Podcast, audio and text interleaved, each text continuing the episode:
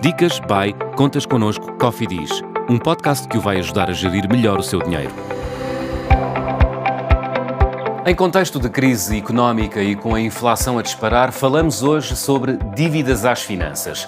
A realidade em muitas casas portuguesas é que o dinheiro não chega para tudo e as dívidas começam a acumular-se.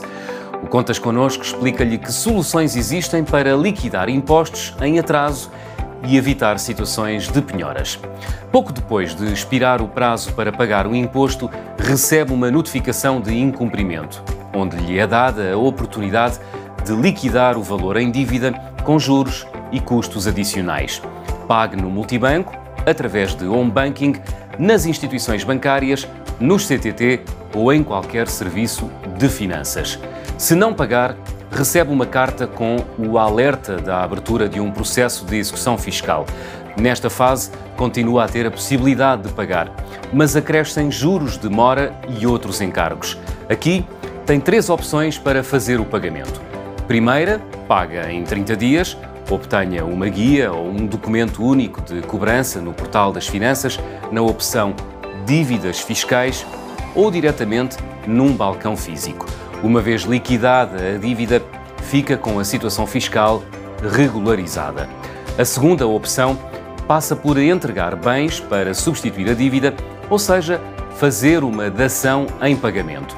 Normalmente entregam-se imóveis, automóveis, cotas ou ações de sociedades ou obras de arte.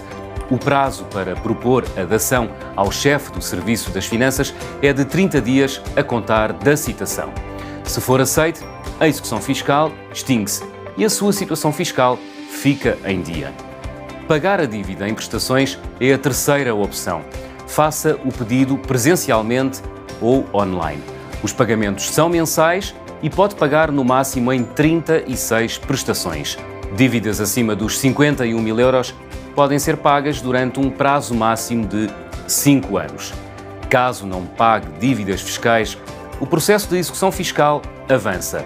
Recebe por carta um alerta de penhora, os bens são penhorados e parte deles vendidos pelo fisco. Além disso, deixará de ter certas vantagens fiscais como os benefícios relacionados com o plano da poupança-reforma ou com despesas com benefício de IVA.